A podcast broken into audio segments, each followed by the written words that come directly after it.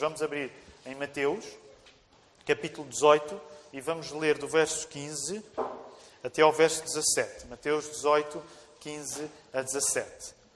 Todos aqueles que puderem ficar de pé, vamos ficar de pé para fazer a leitura da palavra do Senhor.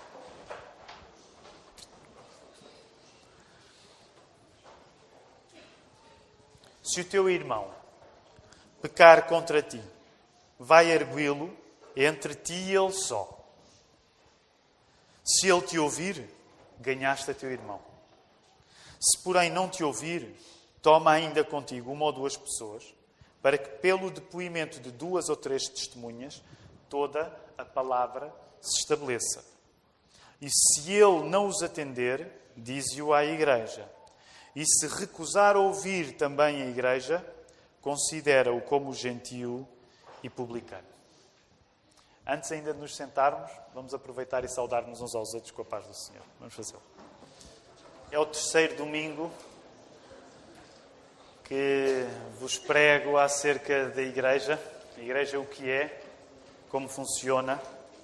Aliás, alguns já devem ter reparado no cartaz eh, que nós estamos a usar para esta série de mensagens.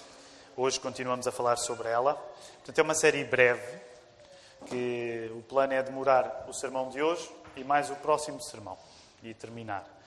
Uh, tenho sempre partilhado o contexto particular desta série de mensagens, uh, como a Igreja tem estado a pouco e pouco a crescer. Uh, Deus tem revelado também, nesta bênção, Deus tem revelado as nossas fragilidades. Sabem que é assim, geralmente é assim que funciona. Nós conhecemos as nossas fraquezas também no meio das bênçãos de Deus. E então, uma das fraquezas da Igreja eh, tem a ver com o seu serviço. E então, no coração dos pastores, sentimos que esta era uma oportunidade para, ao repensarmos a Igreja que somos e os desafios que podem estar a chegar até nós, voltarmos a estabelecer bem aquilo que nós acreditamos acerca desta comunidade de eh, pessoas chamadas por Cristo, como é que ela deve funcionar e então este é o terceiro domingo em que estamos a falar sobre este assunto. hoje gostaria de vos poder falar acerca das ordenanças e depois sobre a responsabilidade de cada membro da igreja.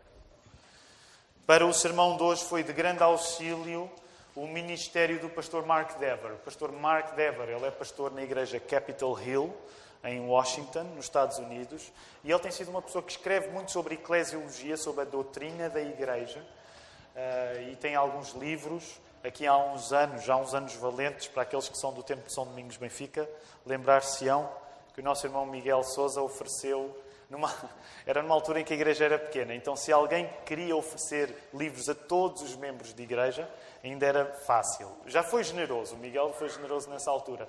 Mas como éramos só 12 membros, significava comprar 11 livros. Hoje, quem quiser, força, vá em frente. É verdade que nós agora já estamos nos 80, mas quem quiser investir em 80 livros está à vontade para o fazer também.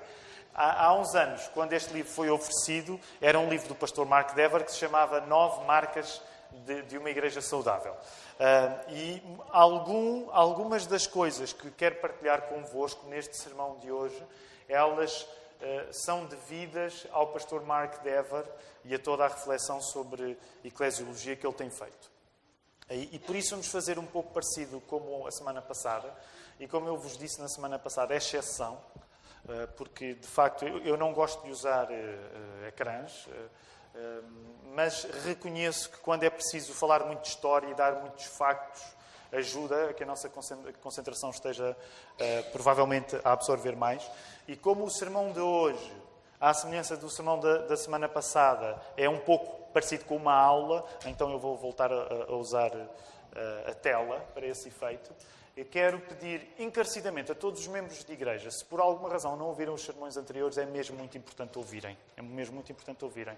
Portanto, se algum membro de igreja está connosco e, e por alguma razão não assistiu aos outros sermões, por favor, vá ouvir. Eles são mesmo muito importantes. As coisas que, que eu tenho estado a pregar são coisas que serão estabelecidas, que são, serão idealmente coisas que nenhum membro mais se deverá indagar, perguntar acerca delas. Elas estão a ser estabelecidas e por isso quem não ouviu os dois sermões anteriores vai ouvir. Em primeiro lugar, recordemos que as ordenanças, outra palavra é sacramentos, nós preferimos não tanto usar a palavra sacramentos, não castigamos ninguém que queira usar a palavra sacramentos, mas nós geralmente preferimos não usar a palavra sacramento, porque, como fazemos parte de um país que é Portugal, de maioria católica romana, a palavra sacramento, sacramento tem geralmente uma conotação que é associada a coisas que são feitas e que nos transmitem objetivamente graça. É assim e hoje vamos falar um pouco sobre isso. É basicamente assim que a Igreja Católica Romana uh, apresenta os sacramentos. E apesar de nós, enquanto protestantes, uh, apesar de haver protestantes que usam a palavra sacramento e a explicam melhor, na maior parte das vezes os batistas pura e simplesmente preferem usar a palavra ordenança. Uh, porque se usarmos a palavra sacramento, vamos ter de dar algumas explicações. Então, esta é a razão pela qual nós continuamos a preferir a palavra sacramentos, ordenanças. Hoje eu vou-vos falar um pouco acerca do percurso das ordenanças ou dos sacramentos ao longo da história, do mesmo modo que na semana passada fiz com a questão dos pastores e dos diáconos. Também quero só abrir aqui um entre parênteses. Na semana passada Uh, os diáconos, eu falei-vos que eles não tinham uma grande alteração histórica, e de facto eles não tiveram uma grande alteração histórica, mas também é verdade que esta semana, ao voltar a alguns apontamentos, apercebi-me que podia ter dito algumas coisas mais sobre os diáconos à luz da história que não disse. Apenas para fazer aqui um meia-culpa, podia ter dito mais. Mas também é verdade seja dita. Uh, se o sermão levou mais de uma hora, foi um recorde absoluto. Uh, aliás, e para me, para me fazerem sentir mais culpado, uh, o, o setor da comunicação, quando colocou o sermão da internet, para me fazer sentir mais culpado pelo tempo que eu levei a pregar, adicionou 10 minutos de silêncio no fim. Que era para aquilo marcar uma hora e um quarto. E de facto, quando a pessoa vai à página do YouTube, vê uma hora e um quarto. O Tiago pregou uma hora e um quarto. E não. O Tiago pregou uma hora e seis, mas aqueles 10 minutos foram só para eu me sentir culpado do tempo que, que eu levei. Mas ouçam o sermão. Uh, vamos recordar as ordenanças. As ordenanças são coisas que Jesus mandou fazer. Portanto, ordenanças são coisas que Jesus mandou fazer. E neste caso, Jesus mandou fazer duas coisas. Primeiro é que fôssemos batizados. Em Mateus 28, 19, lembram-se, é um texto que diz: Jesus está a falar com os discípulos antes de ascender. E ele diz aquelas palavras: Ide, portanto, fazei discípulos em todas as nações, batizando-as em nome do Pai, do Filho e do Espírito Santo. É por isso que nós batizamos em nome do Pai, do Filho e do Espírito Santo. Esta foi uma coisa que Jesus mandou fazer, batizar. Segunda coisa que Jesus mandou fazer, mandou que nós comêssemos pão e bebêssemos vinho, como diz o nosso catecismo, que usamos em grata memória dele. Portanto, mandou que nós, enquanto igreja, celebrássemos a ceia do Senhor. Em Lucas 22, 19 e 20, nós podemos ler: Tomando o pão, tendo dado graças, o partiu e lhes deu, dizendo: Isto é o meu corpo oferecido por vós, fazei isto em memória de mim. Semelhantemente, depois de cear, tomou o cálice, dizendo: Este é o cálice da nova aliança, no meu sangue derramado em favor de vós. Portanto, as ordenanças são estas duas coisas que Jesus mandou fazer. Por um lado, o batismo, por um lado, a ceia do Senhor. Quantas vezes deve acontecer o batismo? Uma só. Quantas vezes deve acontecer a ceia do Senhor? Várias, muitas. A nossa prática na igreja é fazermos uma vez por mês. Há igrejas que fazem todos os serviços de culto Há igrejas que fazem uh, três em três meses. Uh, aliás, curiosamente, não sei se sabem, na Idade Média, na altura de Lutero, apesar das pessoas darem muita importância à, à, Eucaristia, supostamente davam muita importância à Eucaristia, até porque acreditavam na transubstanciação, mas sabem que, no geral, quantas vezes, sabem quantas vezes é que as pessoas tomavam a Eucaristia na Idade Média?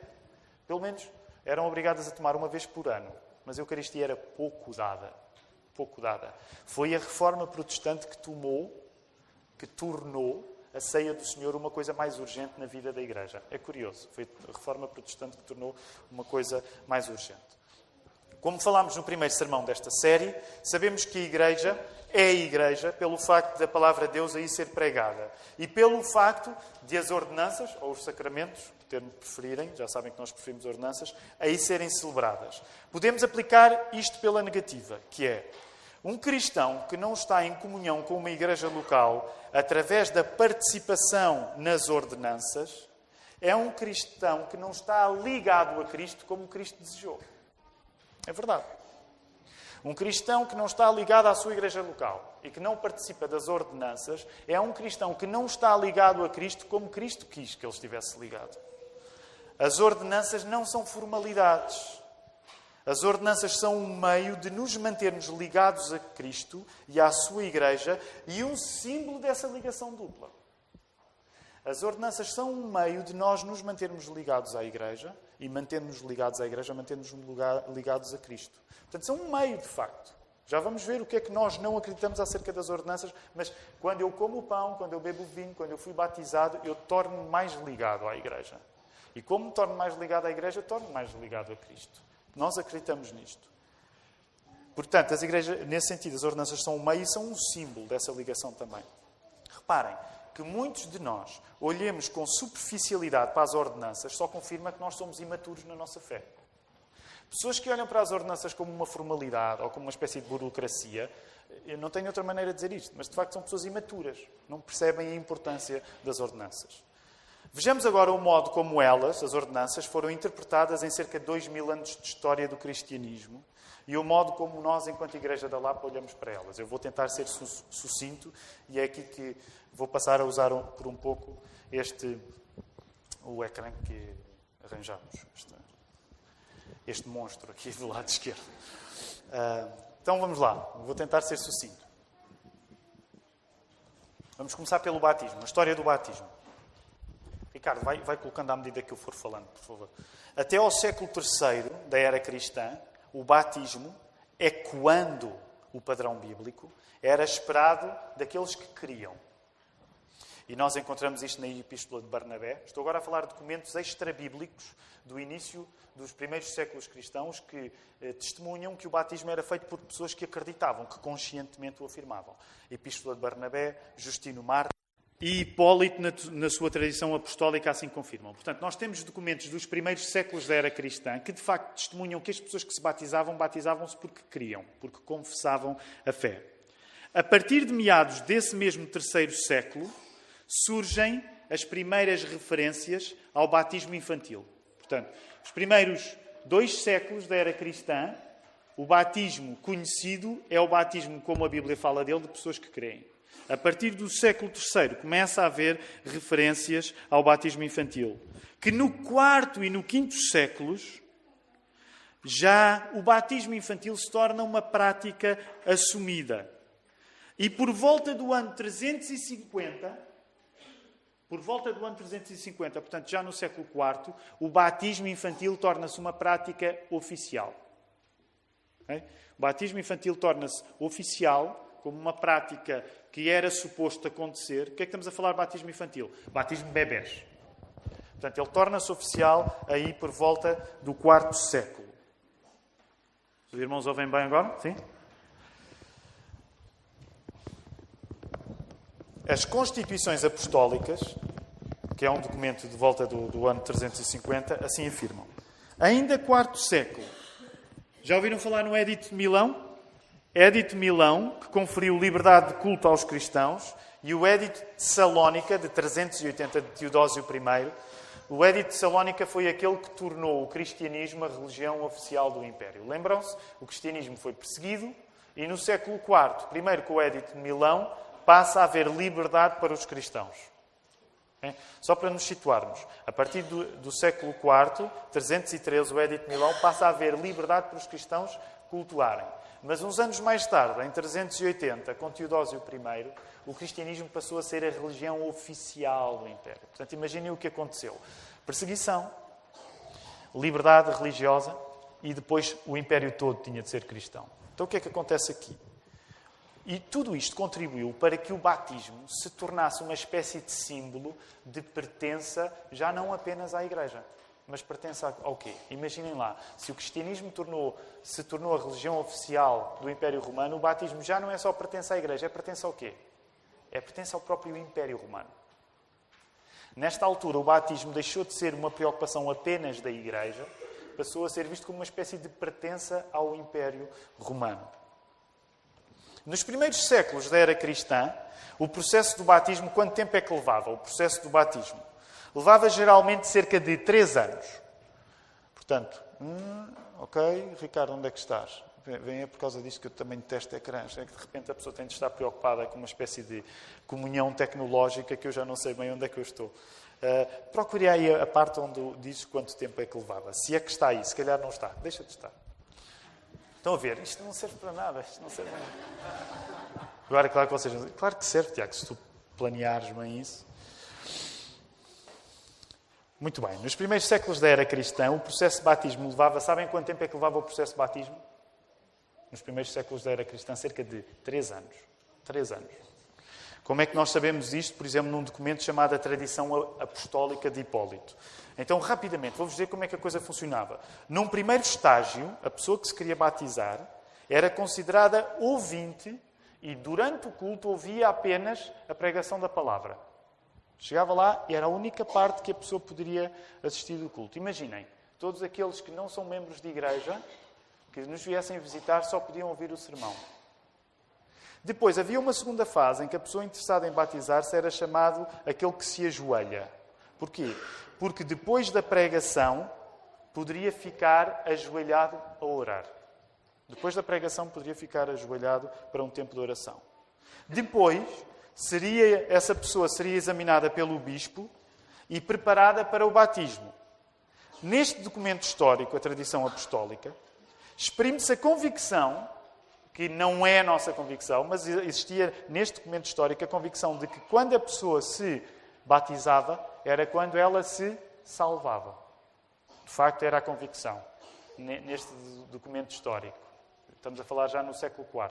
Havia a convicção de que a pessoa se salvava quando se batizava, que é uma coisa que nós não acreditamos porque a Bíblia não nos leva a isso. A pessoa batizada passava então a ser considerada parte da igreja. Depois destes três anos, deste processo todo, achando eles que o batismo era a própria salvação, então a pessoa finalmente passava a ser parte da igreja e passava a poder partilhar da Eucaristia, da ceia do Senhor. O que é que é parecido connosco? Connosco é parecido no sentido em que se a pessoa não é batizada, ela não toma da ceia do Senhor. Por isso é como já repararam, quando há ceia do Senhor e há pessoas que chegaram novas à igreja, nós gostamos de fazer simbolicamente colocá-las à frente porque é a primeira vez que elas estão a tomar a ceia do Senhor enquanto membros de igreja. Ora, a reforma protestante está certo, de facto estamos, estamos bem. A reforma protestante disputou uma reavaliação profunda acerca do batismo e da ceia do Senhor, acerca dos sacramentos. E juntamente com o movimento anabatista, e eu agora não vou fazer eh, justiça à importância do movimento anabatista, a reforma protestante existiu, há 500 anos, como nós sabemos, mas durante, ao longo de toda a história houve movimentos de oposição em relação à Igreja Católica Romana. Os anabatistas eram um desses movimentos. Os próprios anabatistas, que têm uma semelhança no nome com os batistas, porque os batistas herdam coisas dos anabatistas, mas os anabatistas defendiam isso mesmo, que só se deveria batizar a pessoa que, em consciência, acreditava. Então, o que aconteceu há 500 anos é que depois de muitos anos onde o batismo infantil se tornou a prática, a reforma protestante veio repensar estas coisas. Não quero entrar em minúcias. Lutero não chegou a esta conclusão. O batismo infantil continua em muitas igrejas reformadas e protestantes. A igreja luterana continua a fazer o batismo infantil, igrejas presbiterianas também fazem o batismo infantil. Eu não vou agora entrar nestas minúcias, mas para dizer basicamente que há protestantes que mantiveram a prática do batismo de bebés. Quando eu falo batismo infantil, é isto que eu estou a falar. Outros, muito influenciados também pelos anabatistas, decidiram que quando se lia a Bíblia, esse padrão não era encontrado e por isso mesmo passaram a batizar novamente apenas as pessoas que creem. Entre vários movimentos evangélicos que fazem isto, nós, enquanto batistas, somos uns deles. Nós batizamos apenas as pessoas que creem. Em que acreditamos, então, acerca do batismo enquanto Igreja da Lapa? Primeiro, o batismo deve ser ministrado àqueles que creem e, por isso, impedido a todos os que não fazem uma confissão de fé pessoal e consciente. Eu sei que a palavra impedido pode ser uma palavra um pouco forte, mas essa é a nossa prática aqui.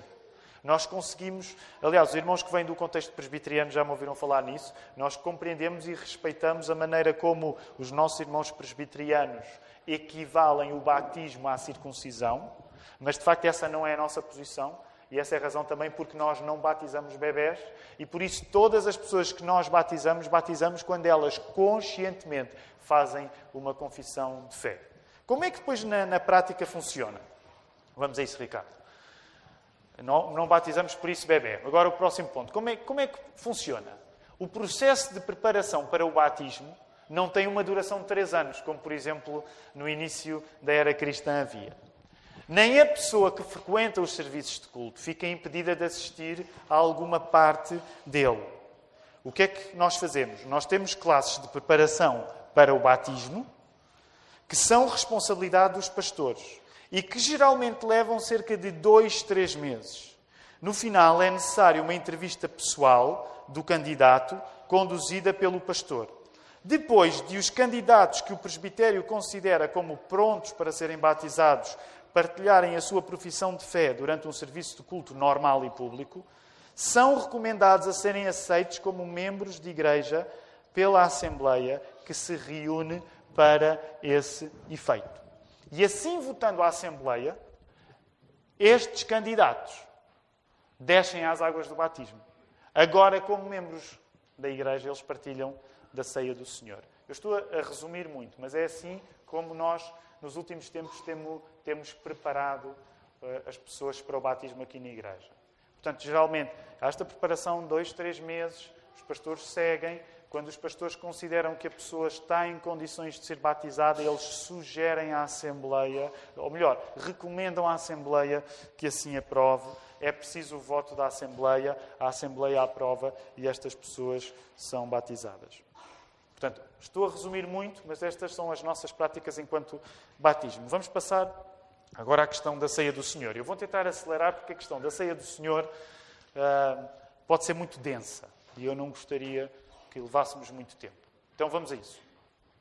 Nos dois primeiros séculos, a ceia do Senhor é vista como um sacrifício de louvor e adoração. E assim confirmam documentos históricos como o Clemente de Roma, eh, que foi um dos pais da Igreja, a Didaquê, que é um documento dos primeiros séculos, e Justino Mártir.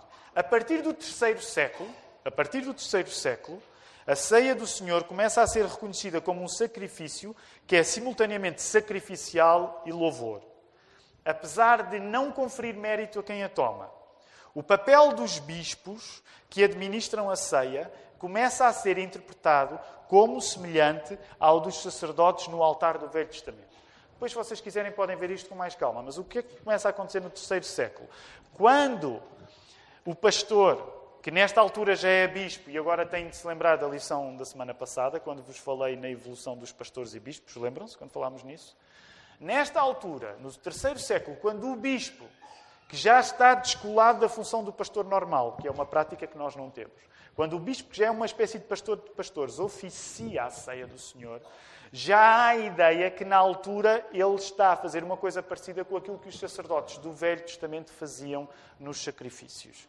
E vocês perguntam, o que é que, ok, o que é que vem daí? Vem daí muita coisa. Então vamos, vamos avançar.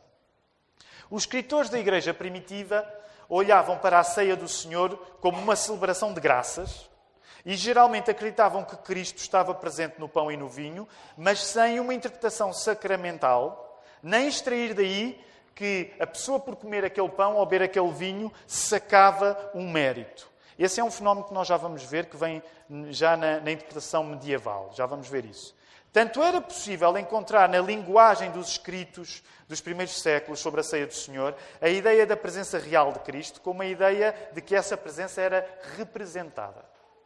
À medida que se intensifica o entendimento dos líderes da Igreja enquanto sacerdotes, a Eucaristia passa a ser descrita enquanto sacrifício. À medida que se, intensifica a interpretação de que o bispo que está a dar a ceia a um sacerdote, a própria ceia começa a ser vista como um sacrifício.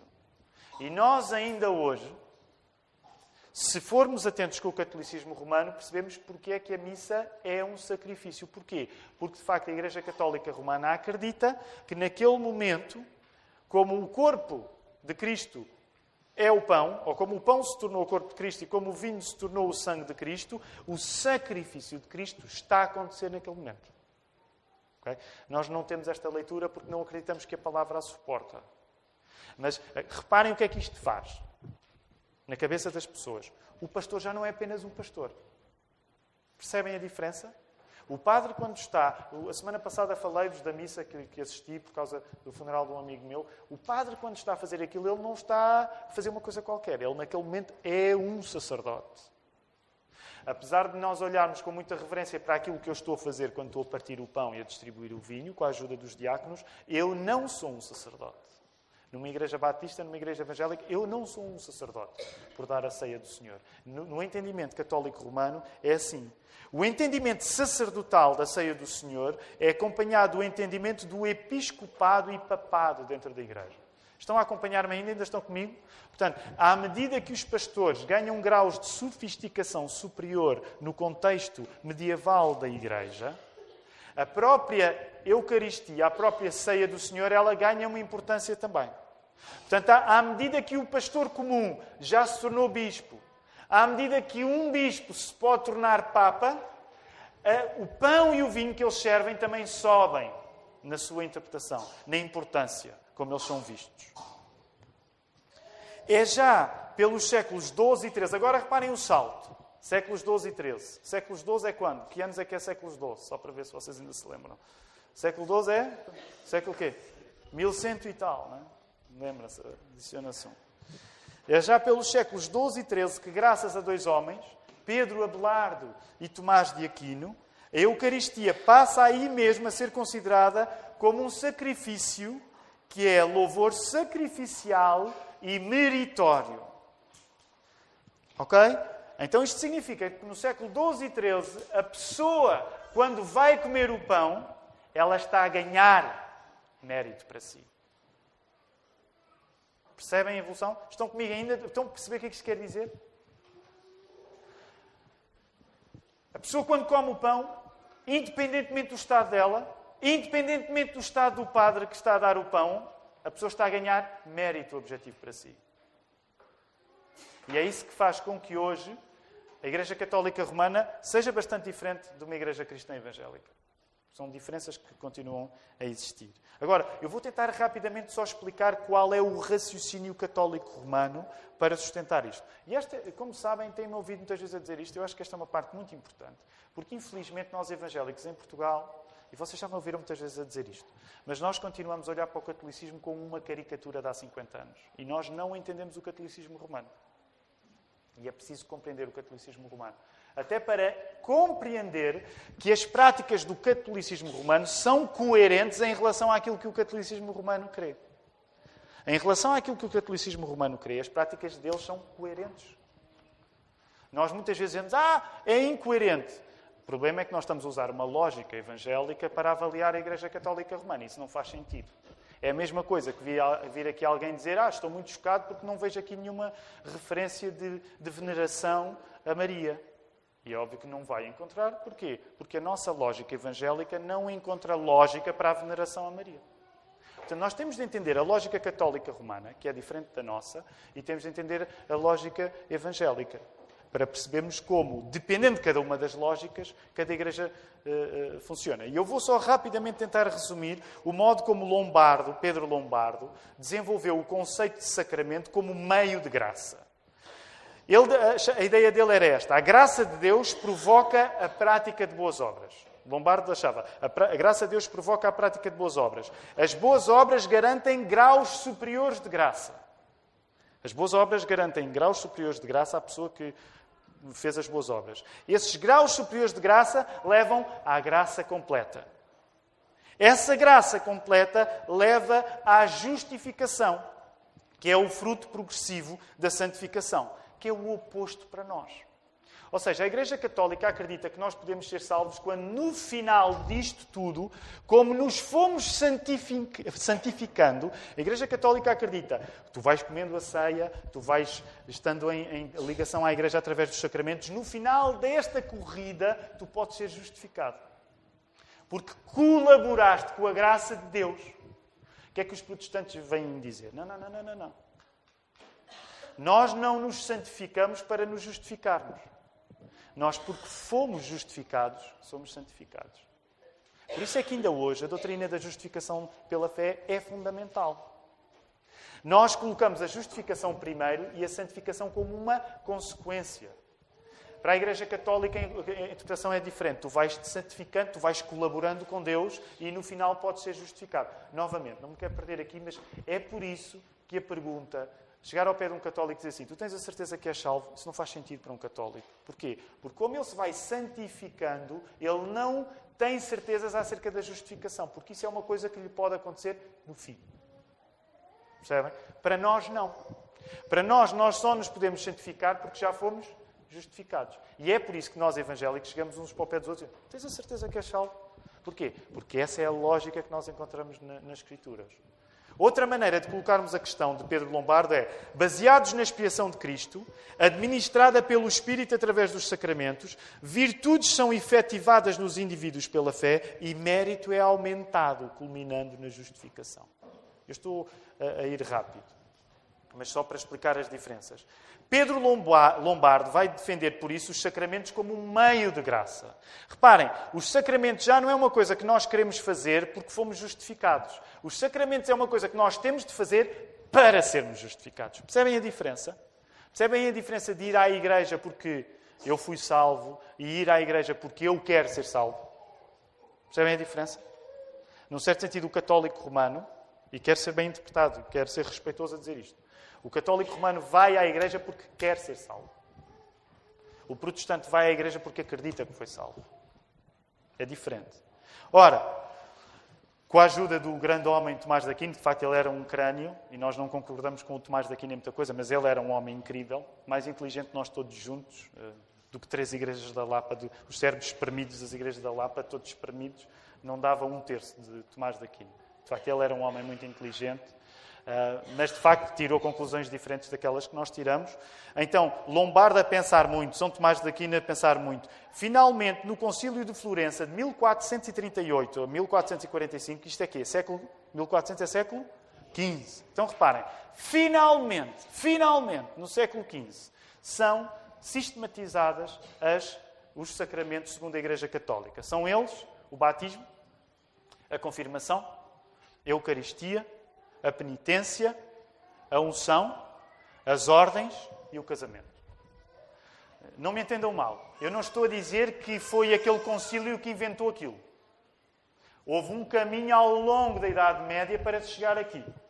Mas quando os sacramentos são oficializados como coisas da Igreja Católica Romana, é só no século XV. Só no século XV. Porque depois, muitas vezes, as pessoas gostam de ser cínicas com os protestantes a dizer pois vocês inventaram umas coisas novas.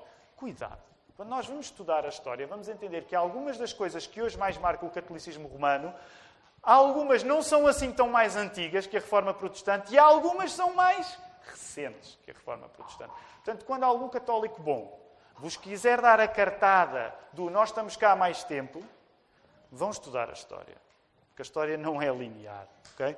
Então, estes são os, Sabem que ainda hoje são considerados os, os, os sacramentos. Eu não me quero perder, e é fácil perder, mas também só aqui dar um à parte.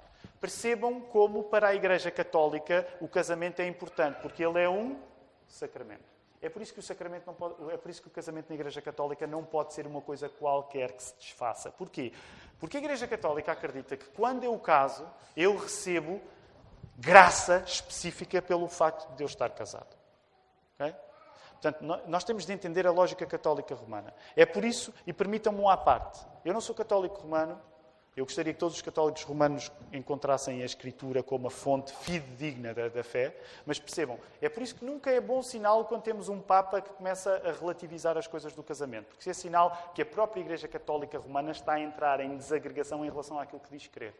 E também permitam-me dizer isto, eu não estou aqui para falar do Papa Francisco, mas se ele tivesse a caminho da Bíblia, seria um bom sinal, mas não me parece que ele esteja a caminho da Bíblia. Portanto, há uma grande desagregação a acontecer em relação a isto. Vamos, vamos avançar, porque eu não quero comentar muito sobre a Igreja Católica Romana. A igreja do final da Idade Média crê que a morte de Cristo ganha graça suficiente para o perdão dos pecados do mundo, mas esta graça não é dada individualmente, a ninguém em particular, mas à igreja no geral. É depois a igreja que dispensa esta graça através dos sacramentos. Logo, uma pessoa com graça suficiente creditada em si obtém a justificação final. Portanto, a salvação é pela graça baseada no mérito de Cristo, mas este mérito de Cristo é adquirido pelas bênçãos dispensadas pela Igreja. Por isso é que a Igreja Católica Romana acredita que, no certo sentido, ser salvo é confiar na Igreja. E para nós é um pouco diferente. Ainda estão comigo? Sim? A reforma protestante vai discordar desta perspectiva e vai aprofundar o conceito de justificação e vai reinterpretar o conceito de sacramento. Em que é que nós acreditamos acerca da ceia do Senhor como Igreja da Lapa? Ok. A ceia do Senhor é uma ordem de Jesus. E daí preferimos a palavra ordenança à palavra sacramento, pela maior confusão possível com a interpretação católica romana. O que é que nós acreditamos acerca da ceia do Senhor quando estamos a tomá-la aqui na igreja? Na ceia do Senhor, nós acreditamos que Jesus Cristo está presente, mas ele está, está presente espiritualmente através do Espírito Santo. O que é que isso significa? O pão continua a ser pão, o vinho continua a ser vinho. Mas isso em nada, o facto do pão continuar a ser pão e o vinho continuar a ser vinho, não altera o facto de que Jesus Cristo está presente connosco através do Espírito Santo. Porquê? E porquê é que nós não interpretamos que Jesus Cristo está fisicamente connosco? Porque a palavra nos diz que Ele está sentado à direita do Pai. E reparem, ironicamente, se Jesus Cristo sendo homem como nós somos e sendo Deus, está sentado à direita do Pai, uma das limitações que existe naturalmente e que ele aceitou é precisamente o facto de nenhum ser, nenhum ser humano consegue ser o bico. Por isso é que nós não acreditamos na transubstanciação, por muito sofisticada que ela queira parecer. Porque não acreditamos que um corpo, que é também humano, apesar de já ter sido glorificado, pode estar fisicamente em vários sítios ao mesmo tempo. É por isso que nós não acreditamos que Jesus Cristo está no pão e no vinho objetivamente, mas acreditamos que quando nós comemos o pão e quando bebemos o vinho, nós recebemos uma graça especial pelo facto de ele estar presente espiritualmente através do Espírito Santo. Agora, tirem as vossas próprias conclusões. Não há de ser importante a ceia do Senhor? Não há de ser importante a ceia do Senhor para nós? Ah, se fôssemos católicos, eu, eu acho que levava mais a sério. O quê? Se Jesus Cristo está espiritualmente presente quando nós comemos o pão e quando nós bebemos do vinho? Agora vejamos o papel que se espera daquele que é chamado a participar das ordenanças enquanto membro da igreja local que somos. E agora vamos para a segunda e última parte e eu vou tentar acelerar um bocadinho. O que é que acreditamos, enquanto Igreja da Lapa, acerca do papel da congregação, dos membros de igreja? Porque este é, uma, este é um assunto importante. É, provavelmente um dos assuntos muito importantes também nesta série de mensagens. E agora deixem-me dizer, eu nunca estive, preguei tão furioso como nos últimos dois sermões, eu quero pregar eh, menos furioso, um, até porque também vos quero dizer coisas que eu sei que vão ser desafiadoras para vocês, porque são desafiadoras para mim, mas quero que vocês percebam, uh, não sei se vou conseguir, mas a, a paz profunda que eu sinto em relação a elas, mesmo que às vezes isto me tome um pouco os sentimentos. Então, o que é que nós estamos à espera dos membros de igreja, daqueles que fazem parte da igreja? Acreditamos que a Bíblia, e esta parte em particular, eu não a teria conseguido organizar tão bem sem o pastor Mark Dever. Há aqui uma, esta parte é quase, quase toda retirada de um livro que ele tem que se chama Deliberadamente Igreja. Nós acreditamos que a Bíblia nos leva a concluir que a congregação, e agora, quando eu falo em congregação, agora estou a falar os membros de igreja. Porque às vezes é possível separar a congregação como todos estes que estão aqui. Todos vocês, no certo sentido, são congregação porque estão congregados. Mas agora, quando estou a falar congregação, estou a falar daqueles que fazem parte da igreja, que são membros de igreja. Então, nós acreditamos que a Bíblia nos leva a concluir que a congregação é o lugar de apelo final em três matérias fundamentais da vida da igreja. Que matérias são essas? Primeira matéria, disciplina. Segunda matéria, a lista de membros. Terceira matéria, a doutrina. E agora vou tentar justificar cada uma, está bem? Vou falar no, no, terreno bíblico que existe para nós acreditarmos que a Igreja é a corte final de apelo em questões de disciplina, de listas de membros e doutrina. Por isso mesmo, nós somos uma igreja. Lembram-se, a semana passada eu bati muito no sistema episcopal. Lembram-se disso? Nós não somos episcopais. Eu bati muito na questão dos concílios de pastores quando eles erradamente são interpretados como a fonte da autoridade pastoral. Porquê? Porque nós somos uma igreja, usar o termo técnico, congregacional. Nós não somos uma igreja episcopal, somos uma igreja congregacional. Vamos ver alguns textos bíblicos que confirmam a responsabilidade da igreja em relação à disciplina. Eh, Tiago, mas onde é que diz na Bíblia que a igreja é chamada a opinar em matérias de disciplina dos membros? Então, rapidamente, vamos em alguns textos. Bem, o primeiro não vou voltar a ler, que nós lemos hoje. Alguém pode dizer, mas quando Jesus está a dizer isso, ele não está a falar na igreja porque a igreja ainda não começou. Isso não é certo se nós tivermos em conta que a palavra eclésia, assembleia, o centro está, estando Jesus a usar a palavra eh, no Novo Testamento, no grego, ela significava uma continuação do conceito da assembleia do Velho Testamento na sinagoga. Portanto, nós acreditamos que, apesar de Jesus estar a falar antes da igreja oficialmente ter arrancado, vamos dizer assim, nós acreditamos que quando ele usa a palavra igreja, ele está a falar da realidade da qual nós já fazemos parte. E, portanto, este é um dos textos em que diz: tu tens um problema com alguém, mas essa pessoa não te quer ouvir, o que é que tu tens de fazer? Vai lá mais, vai com mais algum, não é? Uma ou duas pessoas, e para que toda a palavra se estabeleça e no final, Ricardo ainda está aí, e se ele não os atender, diz-o à igreja. E se recusar a ouvir também a igreja, considera-o como gentil publicano. Já vamos falar nesta parte final que nos parece sempre um pouco espantosa. Mas aqui o que é que importa considerar? Importa considerar isto. A igreja é onde a disciplina deve ser decidida. Até quando um conflito entre duas pessoas não conseguiu ser resolvido. A igreja é o lugar onde a disciplina deve ser decidida.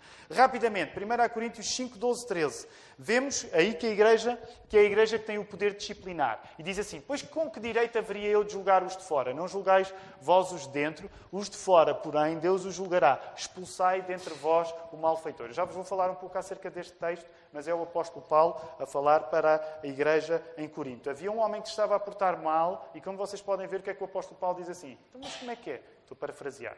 Como é que é? Essa pessoa tem de sair. E quem é que decide? É a igreja. A igreja é que decide. Portanto, dois textos onde nós vemos em questões de disciplina quem decide é a Igreja. Deixem-me acrescentar uma coisa acerca desta questão de, de, de, disciplina e vou usar o pensamento do pastor Tim Keller. Há pouco tempo perguntaram ao Tim Keller qual era o maior desafio da nova geração de cristãos. E ele respondeu assim: vou passar a citar. Vocês, geração nova de cristãos, agora quem quiser fazer parte da nova geração, eu faço parte, ok? Tenho 40 anos, mas faço parte. 40, onde vocês quiserem encaixar. Vocês são a geração que mais medo tem de uma comunidade real. Vocês são a geração que mais medo tem de uma comunidade real.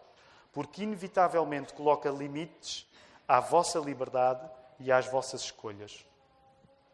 Ultrapassem os vossos medos. Então, isto foi o que o pastor Tim Keller diz. E ele ainda acrescentou uma coisa. Os três sinais de que uma igreja é autêntica. Então, o Tim Keller disse assim: pregação da palavra, administração dos sacramentos e uma disciplina de igreja bíblica.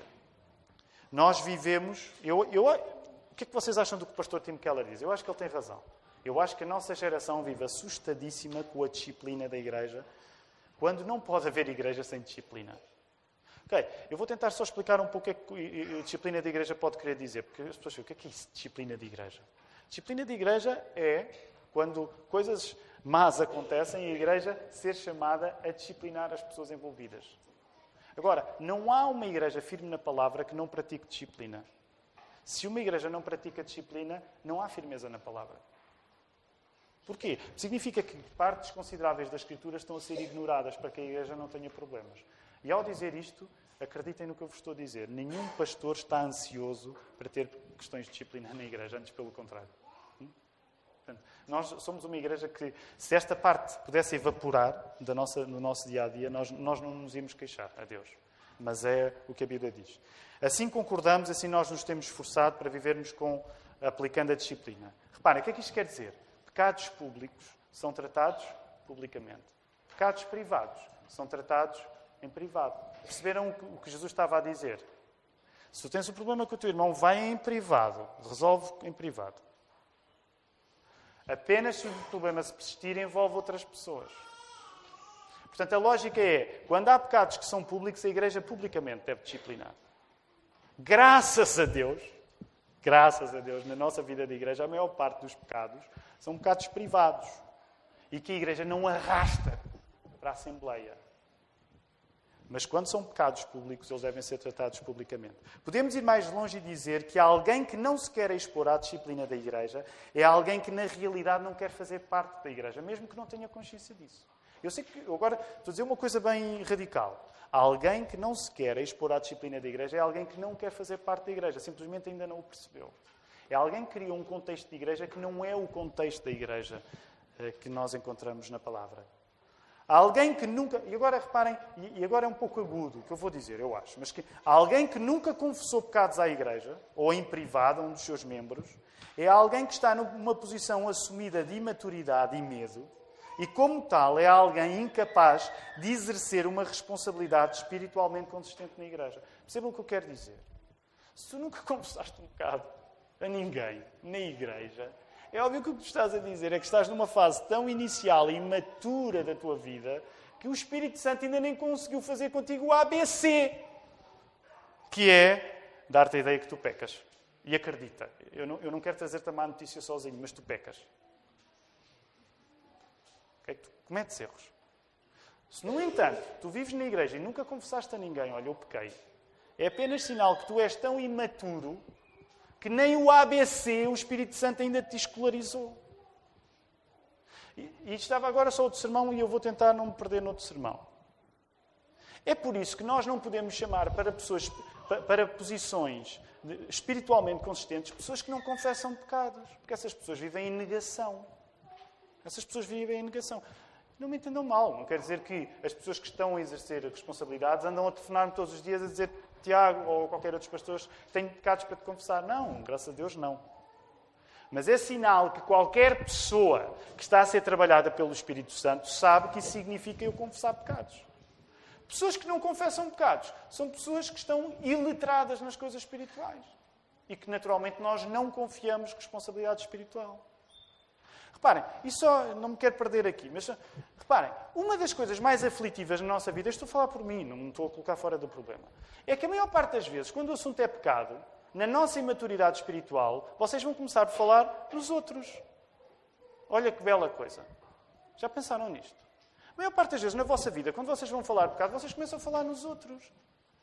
Se tu és um cristão minimamente que já sabe juntar P-A-P-A, Papa, com o acento papá, se já chegaste a esse nível, quando tu vais começar a falar em pecado, tu não vais falar nos outros, tu vais começar a falar de ti próprio. Agora, vejam uma coisa fantástica. Nós estamos na igreja e sempre que vocês vão falar de pecados, vocês começam a falar da vida dos outros. Então e a vossa? Vocês ainda nem. O, o, o papá come a papa, o papá, papá, papa. Não, vocês nem essa frase sabem dizer ainda. O papá, papá, papa. Vocês falam em pecados e começam a falar dos outros. Parabéns. Percebem a imaturidade espiritual de não confessar pecados? Vocês acham que o maior problema da vossa vida são os outros. Vocês acham que o maior problema da vossa vida são os outros. Vocês ainda não perceberam que vocês são o maior problema da vossa vida. É por isso que vocês precisam de ser salvos. É por isso que quando vocês vão começar a usar a linguagem para falar da igreja, o primeiro a ir para o fosso, para o buraco, tem de ser vocês, não são os outros. Ah, não é. E, no entanto, quando nós estamos na igreja, há sempre opiniões acerca do pecado dos outros. Fantástico. Tu tens de escolarizar com o Espírito Santo. O Espírito Santo tem de te ensinar alguma coisa. A tu saberes que se vais falar de pecado, tu és a primeira pessoa a mandar-se para o buraco. Não é as opiniões que tu tens na igreja acerca dos outros. Isso é analfabetismo espiritual. Vejamos alguns textos bíblicos que confirmam a responsabilidade da Igreja em relação à lista de membros. Não se esqueçam que isto vinha a questão acerca da disciplina. Okay? Agora a questão da, da, lista de membros. Também o caso referido em 1 Coríntios 5 pressupõe um conhecimento de quem faz parte da Igreja e não faz. Nós já lemos este texto. Lista de membros. Porquê é que nós acreditamos na lista de membros? Porque, por exemplo, quando Paulo está a falar para os Coríntios, ele, ele está a separar aqueles que são daqueles que não são. E está a dizer: olha, o trabalho é tratar dos que são, não é dos que não são. Segundo texto, 2 Coríntios 2,6. Sabem, discutem-se se em 2 Coríntios 2,6 a pessoa sobre quem o apóstolo Paulo vai falar agora seria a mesma pessoa de 1 Coríntios ou não. Porque ele vai falar de um pecador que agora é chamado a ser recebido de volta da igreja. E há discussões. Será que era a mesma pessoa ou será que não era? Não interessa saber se é a mesma ou não. O que interessa, leiam aí o texto. Ok, portanto, é recomendado a ser recebido de volta à igreja e o princípio é que ele deve ser readmitido pela maioria da igreja. Só o texto aí. Ricardo, podes passar só para ler o texto? Qual é o texto? Se alguém causou tristeza, não fez apenas a mim, mas para que eu não seja demasiadamente áspero, digo em parte a todos vós: basta-lhe a punição pela maioria. E avança. De modo que deveis, pelo contrário, perdoar-lhe e confortá-lo, para que não seja o mesmo consumido por excessiva tristeza. Em 1 Coríntios, deixem-me exagerar, o apóstolo Paulo dá um pontapé de saída no rabo de um membro da igreja. Diz. Está a ficar perigoso aqui à frente. É que o apóstolo Paulo diz: vocês têm de expulsar essa pessoa, mas em 2 Coríntios diz assim: vocês têm de readmitir essa pessoa. Quem é que toma estas decisões? É o apóstolo Paulo? É a igreja. Okay? Há espaço para a exclusão, há espaço para voltar a receber a pessoa. Por outro lado, listas com nomes das viúvas eram mantidas na igreja. 1 Timóteo 5,9, eu não vou ler, mas vocês podem ver aí. Havia listas de viúvas. E a cultura bíblica torna natural a existência constante de listas. Sabem que Deus gosta tanto de listas, e já vos disse isso noutras ocasiões, que até Ele tem uma lista. Quando vocês vão a Apocalipse 21, 27, mostra aí, Ricardo. Apocalipse 21, 27, Deus tem uma lista. Se Deus, que é Deus, que tem uma memória que nós não temos, precisa de uma lista, nós precisamos de uma lista. Okay?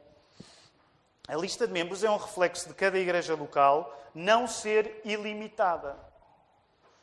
Também o facto de esperar disciplina por parte da igreja indica um conceito de pertença ou membresia. A igreja não é chamada a disciplinar quem concretamente não faz parte dela. Adicionalmente, olha, agora uma parte interessante. Nós hoje, eu já estou a lutar contra o tempo outra vez. Os membros da igreja são chamados na Bíblia, vocês leram lá isso em Mateus, e foi Jesus que disse. Os membros da igreja são chamados na Bíblia a dissociarem-se do convívio de alguém que, tendo sido disciplinado pela igreja, não se arrependeu. Nós gostamos muito de escolher as frases que Jesus diz. Mas sabem quando ele diz aquilo? Tratem-no como um gentil ou como um publicano. O que ele estava a dizer é que há casos em que se a pessoa se mantém desobediente, os cristãos não devem falar com ela. Jesus é que disse, okay? não fui eu. E mais, o apóstolo Paulo vai, vai, vai falar nisso.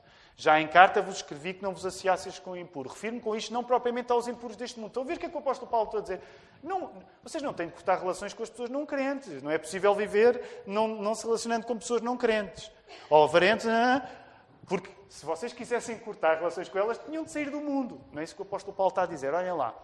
Mas agora vos escrevo que não vos associeis com alguém que, dizendo-se irmão, for impuro, ou avarento, ou idólatra, ou maldizente, ou beberrão, ou roubador. Com esse tal ainda não mais. Imaginem que nós levávamos a sério isto.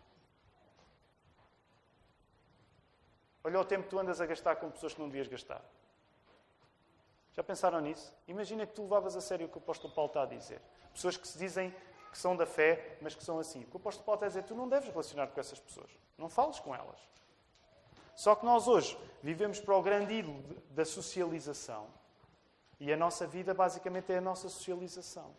O que perder amizades? Eu perder amizades? O que eu que sou uma pessoa tão aberta? Eu que sou uma pessoa uh, tão sofisticada, perder amizades só porque elas não acreditam no que eu. Não é o que acreditam, são pessoas que se dizem crentes, mas são isto nem sequer deves partilhar uma refeição com eles.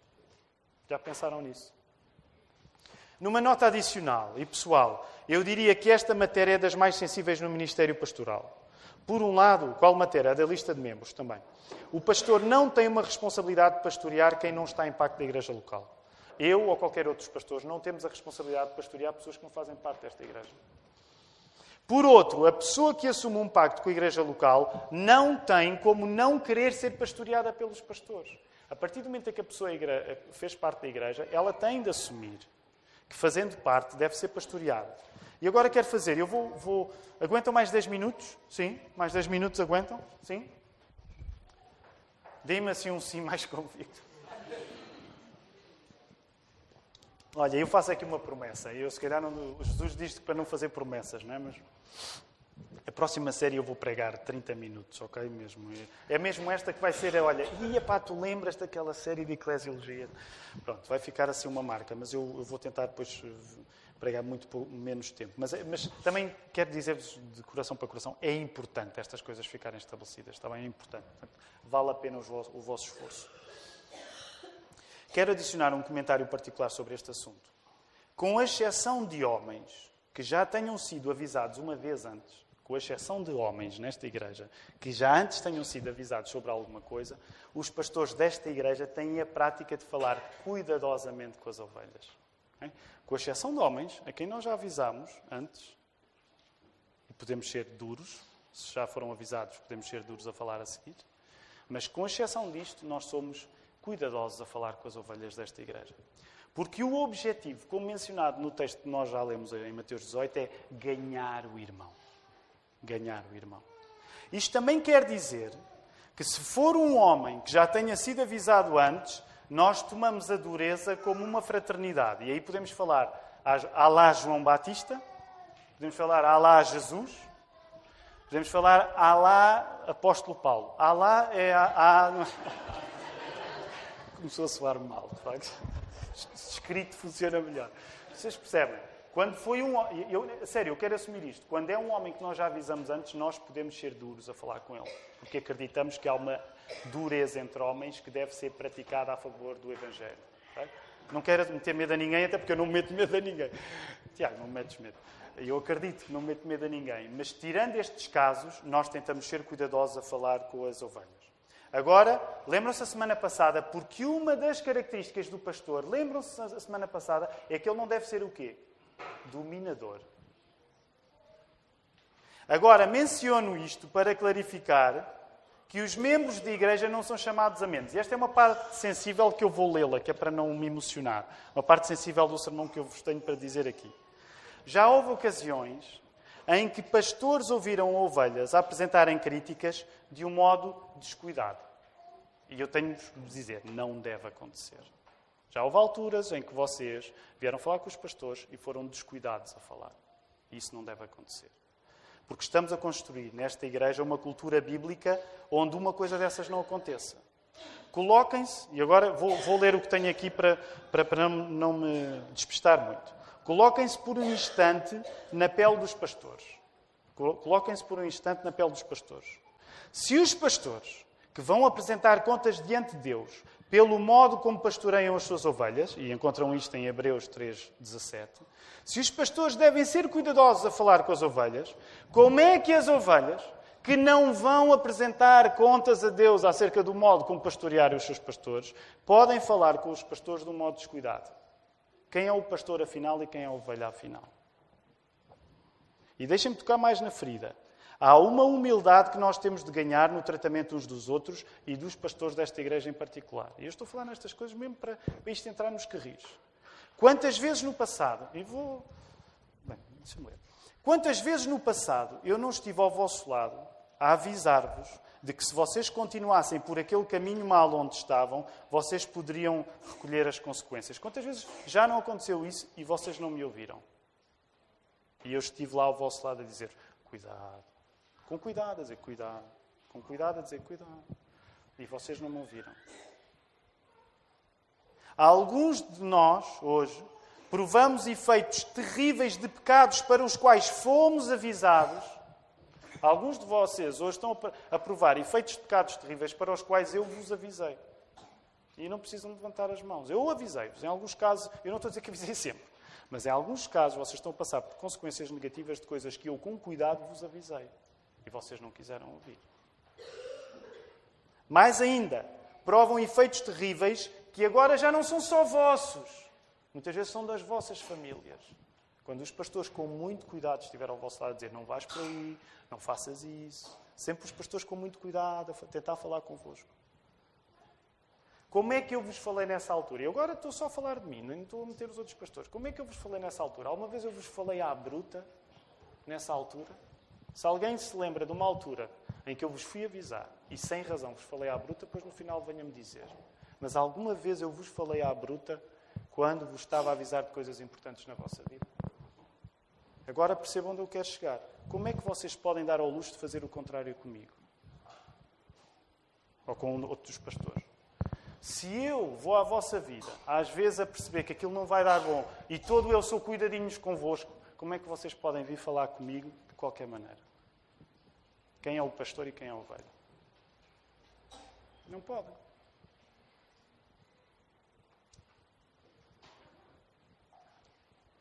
Vejamos alguns textos bíblicos que confirmam a responsabilidade da Igreja em relação à doutrina. Rápido, vamos.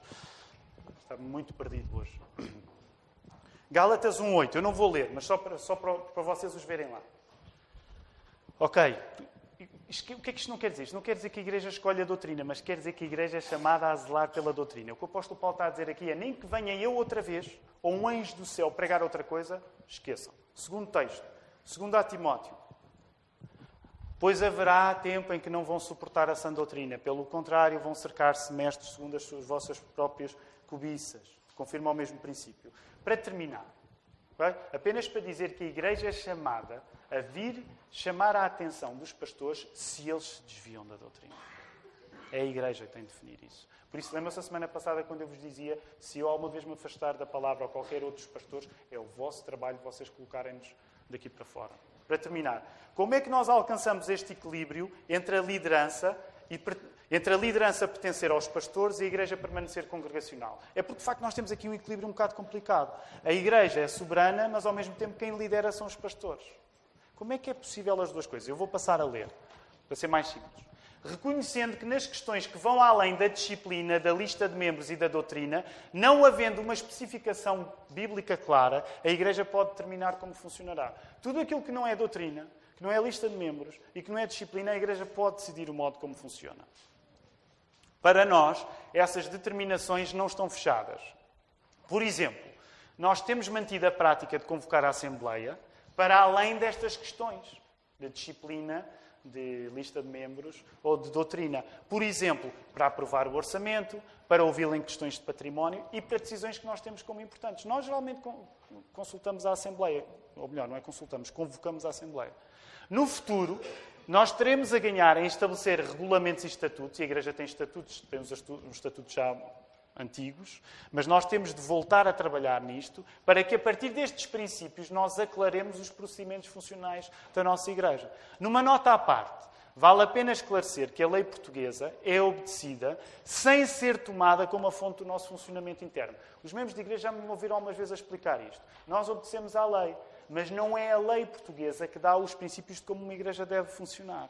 Percebem? Há uma diferença. Nós obedecemos à lei, mas não é a lei que nos dá os princípios como devemos funcionar. Porquê? Porque nós somos uma igreja. Por exemplo, nós organizamos legalmente com uma direção, uma assembleia, um conselho fiscal, sem que esses critérios sejam determinantes para o modo como a igreja funciona. Só a Bíblia pode ter esse papel. Porquê é que nós temos uma direção? Porquê é que nós temos uma assembleia? Porquê é que temos um conselho, um conselho fiscal? Porque, de facto, a lei pede isso de nós. Mas o facto da lei pedir isso de nós não significa que a direção, o Conselho Fiscal, a Assembleia Geral, todas estas coisas, são as coisas que a Bíblia nos manda fazer para nós sermos igreja. Só para terminar esta parte ainda. A própria lei da liberdade religiosa, ainda bastante deficiente, está em progresso no país para melhor acautelar a natureza intrinsecamente religiosa de qualquer confissão. Ou seja, até agora, o Estado Novo deixava-nos ser associações religiosas. O problema é que quando ele nos dava o enquadramento para ser associações religiosas, nós tínhamos de obedecer a um enquadramento. Agora a lei, ainda não é grande coisa, mas está a melhorar. Agora a lei começa a dar espaço para que as igrejas se organizem como elas acham que se devem organizar. Porquê? Porque uma igreja não é fundamentalmente uma associação religiosa. Percebem? Isso aqui pode ser um pouco complexo. Por isso é que nós temos andado sempre segundo a lei nos pede, mas dizendo assim: olha, pessoal, lembrem-se que o mais importante numa igreja não é a maneira como o Conselho Fiscal funciona, ou a Assembleia, ou seja o que for. É, essas coisas são importantes, mas essas coisas são um modo de nós prestarmos honra a quem manda. Não é isso que define uma igreja. O que define a igreja é a palavra de Deus.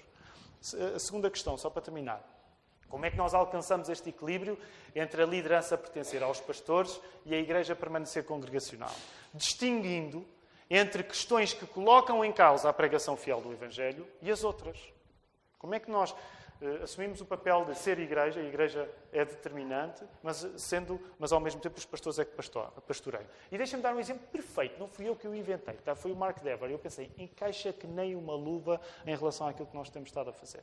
Portanto, este exemplo é do Mark Dever. Por exemplo, se algum pastor colocar em causa a inerrância das Escrituras, que sendo a autoridade da Igreja são a base para que a Igreja exerça autoridade, sendo a autoridade da Igreja são a base para que a Igreja exerça autoridade, a congregação deve dar um passo em frente e disciplinar o pastor. Se eu começasse a pregar a qualquer pastor que a Bíblia não era a palavra de Deus, a igreja devia dar em frente. E agora um segundo exemplo, que é, que é o tal da luva. Noutro exemplo, como a sugestão do presbitério para que alguém se torne membro. Portanto, este exemplo de, de, que nós começámos a seguir eh, desde o ano passado, eh, há um pouco mais. Tendo em conta as limitações da congregação em conhecer cada pessoa, e desde que não haja o caso de alguém na congregação conhecer sobre o candidato a batismo ou novo membro algo que seja desconhecido pelo presbitério, e tendo em conta que a aprovação da congregação é necessária para a pessoa fazer membro, a congregação deve aceitar a recomendação pastoral. Isto assenta que nem uma luva porque é uma coisa que tem acontecido na nossa igreja e que não foi escrita por mim, foi pelo, escrita pelo pastor Mark Dever. Podes avançar, Ricardo. Ou terminou? Terminou aqui, não terminou? Ok. Significa que o sermão está mesmo a terminar. Ainda não, ainda não esfreguem as mãos que ainda não terminou.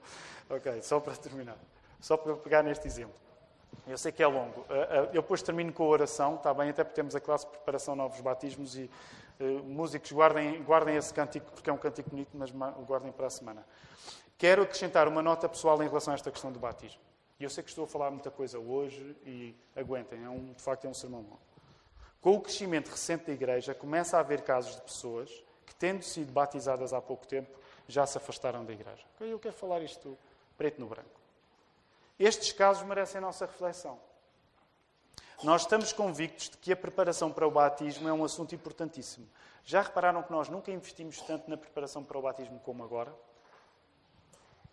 Mas sabemos também que não temos o conhecimento de Deus e por isso pessoas que transmitiram consciência e segurança à Igreja na hora de se batizarem podem, na realidade, não o ter feito nessa consciência ou mesmo se terem enganado a si próprias na convicção que apresentaram. Eu não sei. E posso-vos dizer, eu fico muito triste quando assim é. Fico muito triste. Mas, por outro lado, também vos quero alertar. Porque esta preocupação é uma preocupação espontânea e legítima da Igreja. Que ainda agora batiza pessoas e depois pode dizer: Olha, eu nunca mais vi esta pessoa, o que é que, que aconteceu? E eu gostava de, de, de, dar o peito às balas nisso. Mas, e, e, ao dar o peito às balas, também vos alertar para uma coisa. Já pensaram nos outros que, sendo membros de igreja e não tendo desaparecido completamente, demonstram pouco cuidado na assistência dos cultos, na ceia do Senhor, na contribuição com as suas ofertas e dízimos, em receber o aconselhamento familiar, entre outros aspectos? Onde eu quero chegar aqui é, na hora de olhar para quem eventualmente se batizou com pouca consciência, que tal aproveitarmos e pormos a mão na nossa própria consciência? Eu não estou a dizer que não é importante nós repensarmos e fazermos a preparação para o batismo da melhor maneira que conseguimos. Eu acho que é mesmo e é por isso que nós estamos a tentar corrigir. Mas o que eu quero dizer é que tal na hora em que tu pensares em pessoas que se batizaram, que já nos encontras aqui, que tal tu meteres a mão na tua consciência e olhares para a maneira como és sério a frequentar os cultos, és sério nos dízimos e ofertas, és sério a receber aconselhamento familiar, tudo isso. Aproveita. Por último, terminemos no texto bíblico onde começamos. Quando há um conflito entre irmãos, é necessário, lembram-se, só voltando até ao texto, que a palavra se estabeleça. Como vimos no primeiro sermão desta série, a Igreja depende sempre de uma palavra que vale mais do que nós próprios. A palavra estabelecida na Igreja da Lapa só pode ser Cristo, que, por se ter dado por nós, nos chama a uma vida nova, uns com os outros que é caracterizada por essa importância da palavra. O acesso à verdade, que era aquilo que era preciso fazer quando aquelas pessoas se zangavam, sobre as quais Jesus estava a falar, a palavra tem de ser estabelecida. A palavra tem de ser estabelecida, tem de saber o que é a verdade. O acesso à verdade é somente através de Cristo. Ele dá-nos uma verdade acerca de nós que, mesmo que nós ainda não o conheçamos, a Ele, a ela, somos chamados a responder. E, e, a minha oração nesta hora é que Deus nos ajude a ser uma comunidade da palavra escrita por conta da palavra encarnada. Só para terminar mesmo, fechar a Bíblia. E depois vou orar por vós. E peço àqueles que ficam para a preparação do, do, novos membros possam depois vir cá para a frente. Quando o órgão terminar de tocar, o órgão ou o piano, eh, então no final eh, podem sair e dar essa oportunidade. Mas quero só terminar com, com, uma imagem, que não está no sermão, mas que eu acho que é importante. Estes assuntos de eclesiologia, eles às vezes podem parecer eh, Infelizmente, eles podem parecer secundários. E eu quero só dar uma ilustração. Isto é tão importante. O que eu te quero dizer, e eu sei que é duro, mas tu não amas a igreja, tu não amas Cristo. E vou dar um exemplo. O Alex e a Letícia. A Letícia teve uns meses fora, um mês fora. Eu hoje olhei para a cara do Alex. É completamente diferente. O Mário andou aqui meses a amargar. sem a Isis e sem o Daniel.